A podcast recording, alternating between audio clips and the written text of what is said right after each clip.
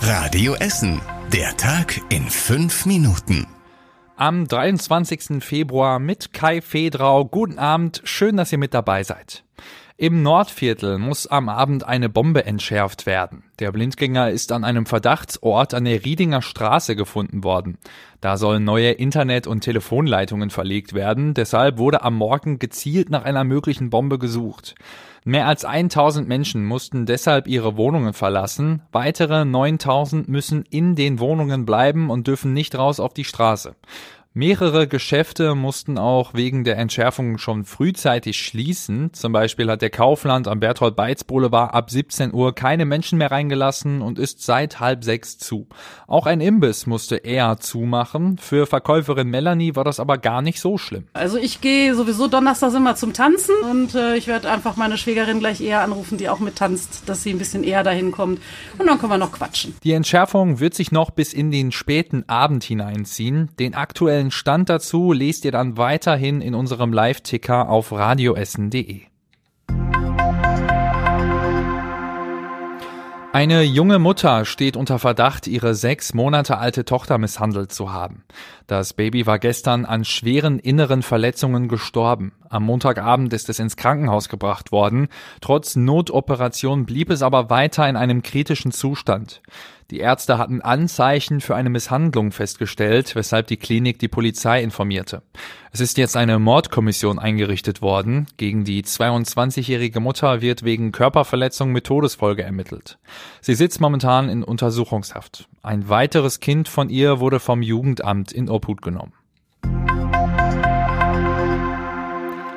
In Essen sollen bessere Fahrradwege entstehen. Das fordert jetzt der Ratentscheid Essen und deshalb hat er gestern einen Bericht zur Erweiterung des Radnetzes an Oberbürgermeister Thomas Kufen überreicht. In mehreren Workshops hatte der Ratentscheid vorab überlegt, wo Radwege in Essen gebraucht werden.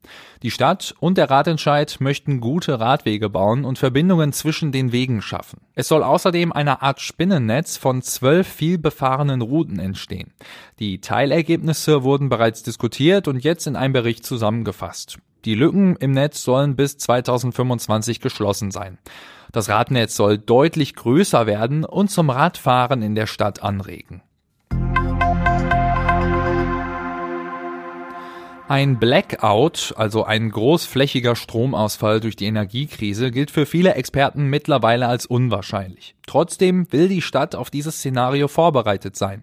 Dafür laufen gerade Planungen in der Verwaltung.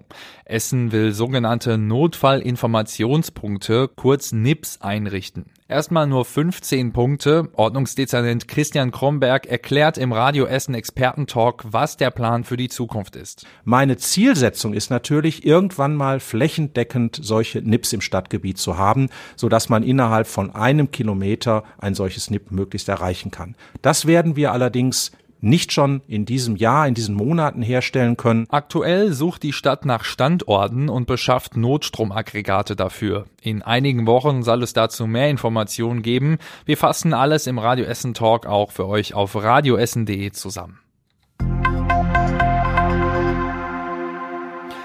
Die ersten Ausbaugebiete für das neue Glasfasernetz von Ruhr Fiber stehen jetzt fest. In 13 Stadtteilen im Essener Stadtgebiet können die Menschen zuerst von dem schnelleren Internet profitieren. Der Ausbau startet im Essener Süden und auch in Katernberg, Krei und Schonnebeck. Bis Ende des Jahres sollen rund 150.000 Haushalte bei uns in Essen mit dem schnelleren Internet versorgt werden. Wer an das Glasfasernetz angeschlossen werden will, kann sich ab sofort online dafür registrieren. Den Link dazu und alle weiteren Infos zum neuen Glasfasernetz findet ihr auch auf radioessen.de. Und das war überregional wichtig.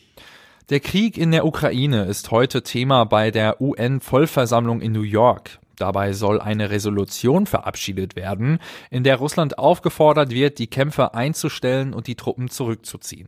Und zum Schluss der Blick aufs Wetter. Es wird eine kalte Nacht, es kühlt sich ab auf bis zu ein Grad, es bleibt trocken, aber es ist auch leichter Bodenfrost und Nebel möglich.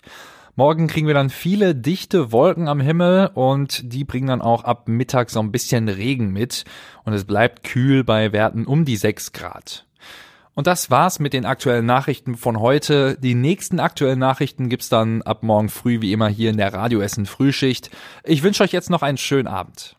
Das war der Tag in fünf Minuten. Diesen und alle weiteren Radio Essen Podcasts findet ihr auf radioessen.de und überall da, wo es Podcasts gibt.